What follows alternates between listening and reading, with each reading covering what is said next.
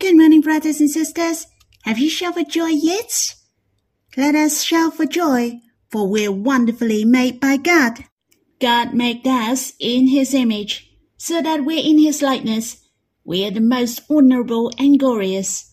And what's more, as you may all know, we are the closest with Him. We are the life-giving Spirit. Our spirits can draw near God. We are able to have the deepest interflow of love with Him. This is His intention of creating us and the core of His eternal plan. I remembered I went to the mountain to draw near the Lord. I wrote down the wonderful things of how I'm created by Him. Then I gave this contents to my second daughter and see if it can compose into a hymn. So she composed a very lovely hymn. The name of the hymn is You Created Me This Way. Shall we sing this song? You can try to understand my joy and glory.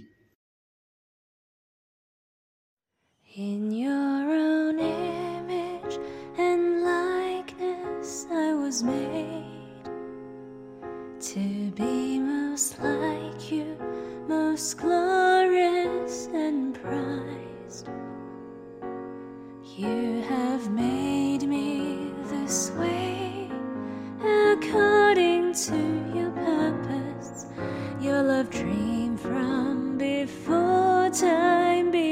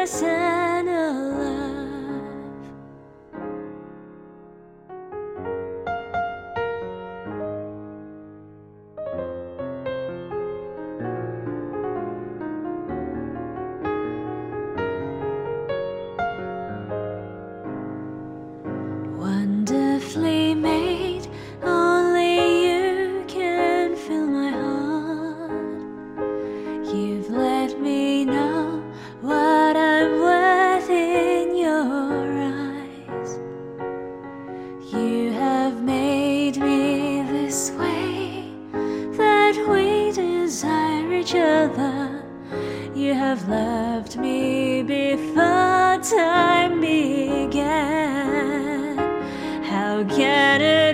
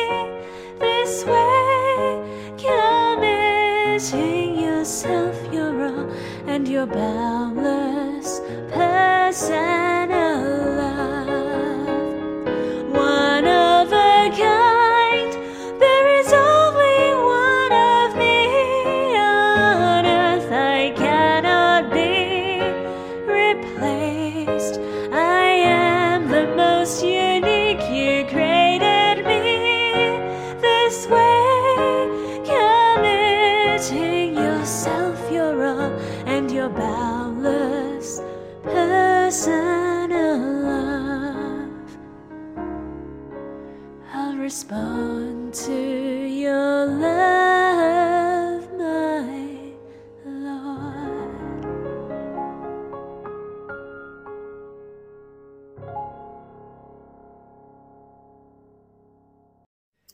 I love the chorus very much. Do you know? You and I are unique in this universe. There is a unique you and a unique me in this universe. You and I cannot be replaced for each other, for you are the most unique in this whole universe. And so am I. He has the most personal love for all of us. He devoted himself to love us, and he is the most attentive to us. Every one of us is enjoying him entirely. We are enjoying his endless love. Shall we sing this hymn again? In your own image and likeness, I was made to be most like you, most glorious and prized. You have made me this way according to your purpose. Your love dream from before time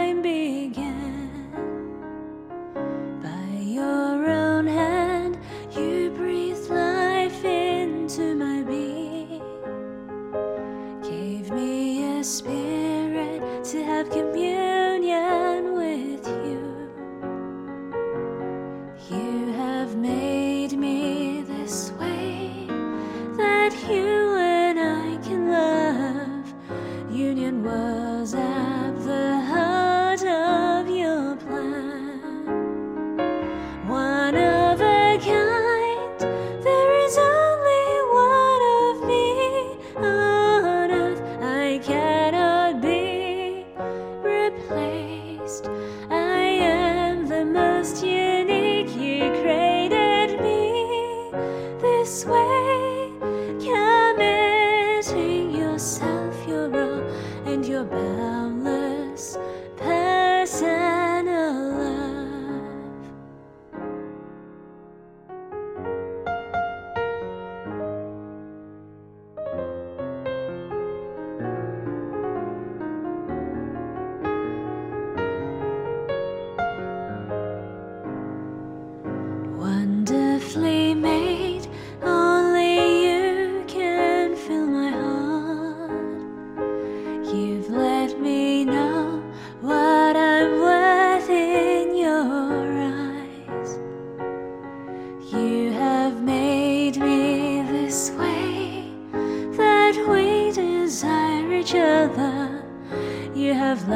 loved me before time began.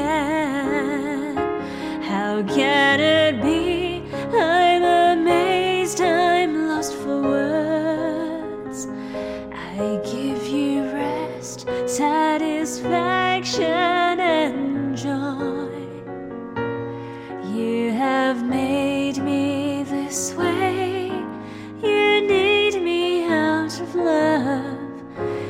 have loved me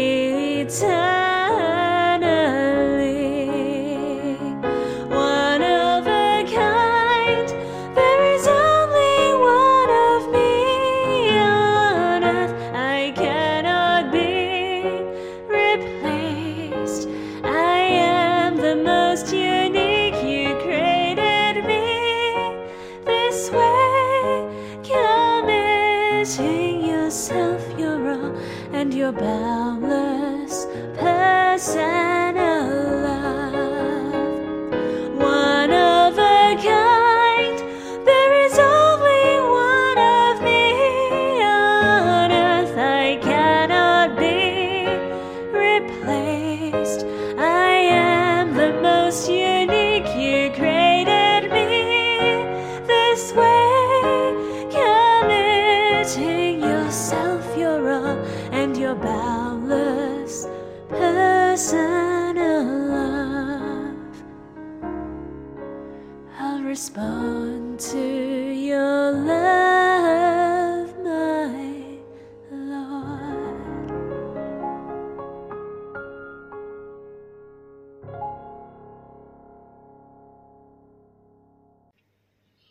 Well, I don't know if you like this song or not. I hope you really enjoy the personal love of the Lord to you in your heart. Shall we have some worship? Lord, we are so thankful that you're the one who breathed into man's nostrils. You are the one who made us. You're so precious. You want to have the closest and the nearest relationship with me. And you gave us the Spirit so that we can have the interflow of love with you, to enjoy the love and affection of Father and Son. We enjoy being Abba's dear child, to be your most wonderful and compatible darling love. O oh Lord, we are so amazed that our hearts love you, yet we can satisfy your heart most. So we know our values are infinitely high and treasurable. Lord, let us see that we are the unique one in your heart.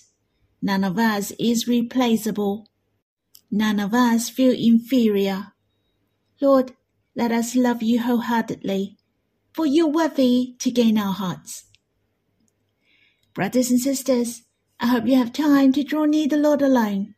You can quiet yourself and sing this song again. You can have a close chat with Him. It is the sweetest moment to be with the Lord alone. You shall enjoy His personal love to you. Brothers and sisters, you can now turn off the recording and come back when you're done. Then we'll read the Bible. May the Lord bless you. Brothers and sisters, we'll read in Song of Solomon, chapter 6, verse 8 to 9. Shall we read the verses? There are sixty queens and eighty concubines, and virgins without number. My dove, my perfect one, is the only one, the only one of her mother, pure to her who bore her. The young women saw her and called her blessed, the queens and concubines also, and they praised her. I guess it is your enjoyment when you read these verses, for there are many feelings and precious meditations. I'd like to share with you some of my points which I enjoyed. Firstly, it mentioned the darling is his perfect one for the second time. The first time appeared when the darling was weak. Yet the beloved still addressed her as his perfect one. Do you remember? It's in Song of Solomon chapter 5 verse 2. Shall we read it again? I slept, but my heart was awake. A sound. My beloved is knocking. Open to me, my sister, my love, my dove, my perfect one. For my head is wet with dew, my locks with the drops of the night. And the verses for today is the beloved praise his darling for the second time, and it came hand in hand with my dove. Thus, no matter in whatever status the darling was, the darling remained the same in the hearts of the beloved. She was his dove, his perfect one. Dove is monogamy. The couples are usually lifelong. Here is speaking of we being the perfect match of the Lord forever, and this will not change, for we are his perfect one, without blemish. We are the most compatible with him. Speaking of the perfect one, we shall be very gracious. Truly, we his perfect one.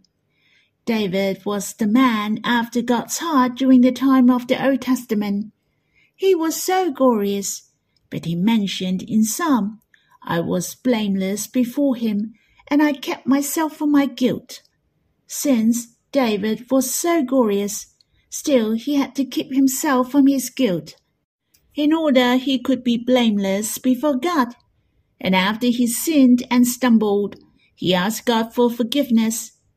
What about us? It's so treasurable. We are the perfect one. All our sins are forgiven. There is no flaw in us. In the letter to Hebrews, chapter 10, verse 14, for by a single offering he, the word he is referred to the Lord Jesus, has perfect for all time those who are being sanctified. We make perfect those who draw near him. We are the one who are saved by the salvation of Jesus, has made perfect forever. All our sins are forgiven through the Lord who bore all our sins. He was punished and bore the consequence of our sins. Thus, we are free from guilt, blameless, and perfect before God forevermore. We don't have to deal with sins anymore. The Lord has dealt with it. Even though we stumbled and weakened after our conversion, those sins were borne by the Lord Jesus on the cross. The moment when we believe the Lord, all our sins in life are forgiven.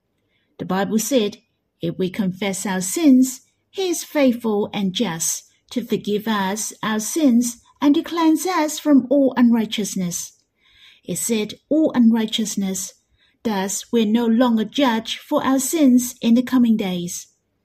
Shall we be grateful to the Lord and shout for joy?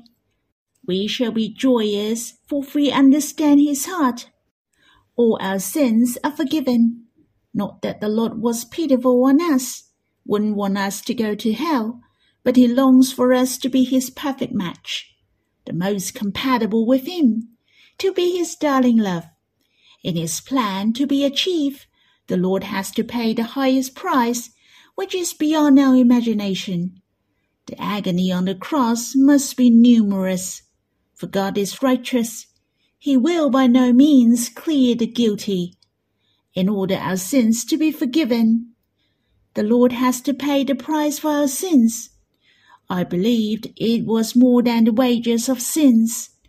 God cannot forgive our sins randomly. The Lord has paid a price far beyond the sins that we commit. Brothers and sisters, we shall be grateful for the Lord and don't burn the bridge after crossing. We shall respond to his love, for he loves us very much. How we shall respond to his love? To serve him in return no, what he wants us to enjoy is the love of the beloved. Not that he wants us to serve him as a servant, but a lover. He wants us to be his lover, to love him heart to heart, to live a life with him in love. And that is what the Lord desires most. Shall we give thanks to the Lord who desires us most? On the other hand, Another treasurable thing from these verses is that each and every one of us is unique. There is nothing which can replace in his heart. It mentioned the queens, the concubines, and virgins without number. That means those who love and fear the Lord or those who want to serve the Lord a lot. Some are honorable, some are ordinary, but there is only one of her mother who are you and me. We're the one and only, his darling. Though there are many who are good to the Lord, every one of us can capture the heart of the King. Though there are a lot of people who desire the Lord, you are unique, the only one. No one can replace you. I have to remind myself and you, you shall think of these truths more that the Lord has personal love for you and me. He knows us by name, and this is very significant indeed. You shall not think you are so ordinary. Thus, you are optional. Since you are irrelevant, these thoughts hurt the heart of Abba and the Lord. You have already been in the heart of Abba and the Lord since the creation. Truly, you are unique Let's look at the people around you. Even the twins are not the same. When God created us, He already thought of our personalities, our features individually. There are many differences between one another. The fingerprint, voice print, pupils, DNA, the things that we have named. I can tell you there is no one who is exactly the same. That means you are unique. You are the one and only. There is a Chinese saying, rare things are precious. Let's think. You are the only one in this universe. You are the most treasurable. and there's nothing that can replace you. Our body is so amazing. David said, For I'm fearfully and wonderfully made. It's true, but when it compares with our spirits, it is more marvelous. And every one of us is unique and satisfy the heart of Abba and the Lord most. The Bible said, We are a life giving spirit, for God gives us the spirit in order we can draw near Him, interact with Him spiritually. We can understand each other. Just because your spirit is different from mine, when we draw near God, the satisfaction and enjoyment to Him are not the same. Abba and the Lord enjoy most when we draw near them, to enjoy being with them, and have the inflow of love with them.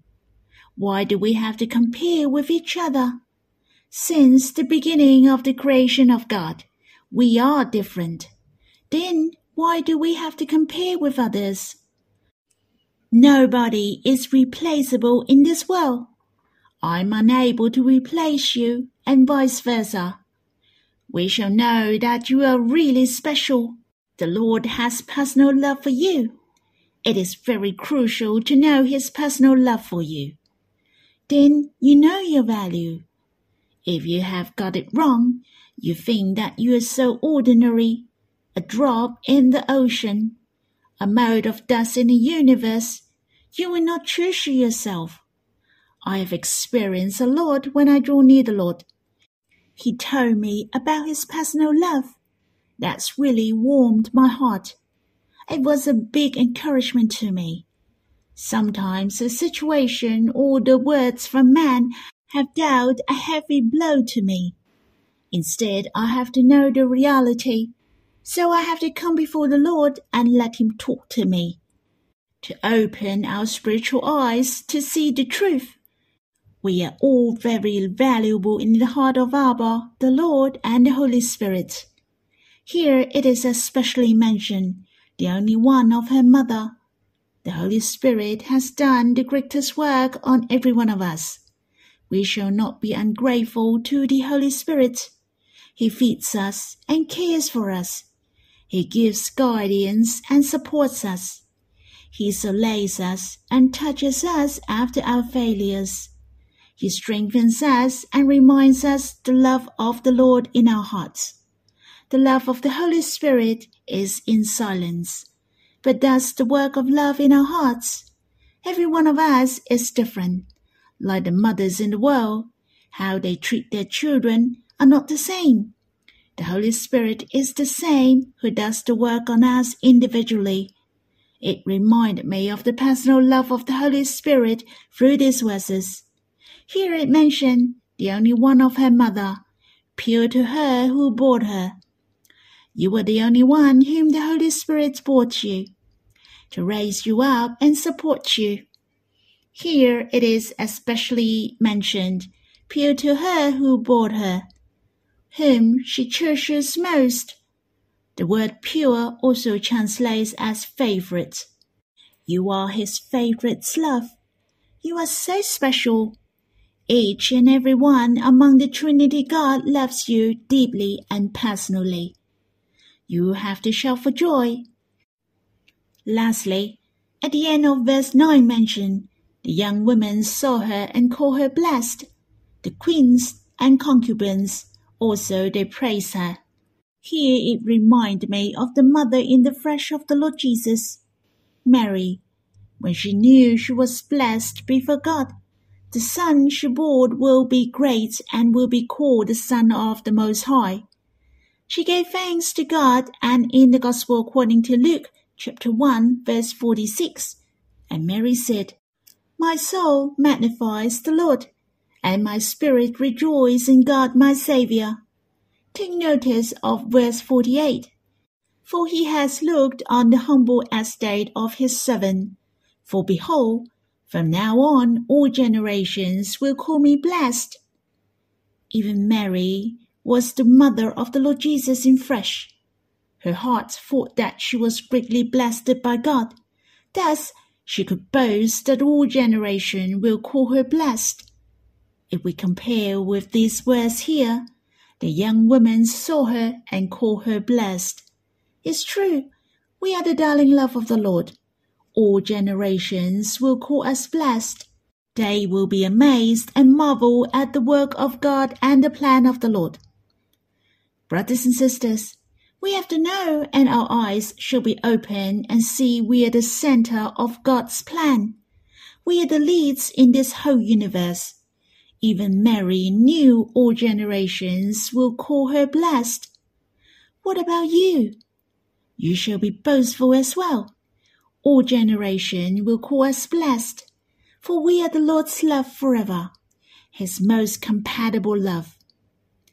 Brothers and sisters, let us have some thanksgiving, shout for joy, and be gracious for the work of the Lord. I hope you can draw near Him if you have time, to pour out your hearts before Him, to give thanks to Him, and enjoy His personal love to you. May the Lord bless you.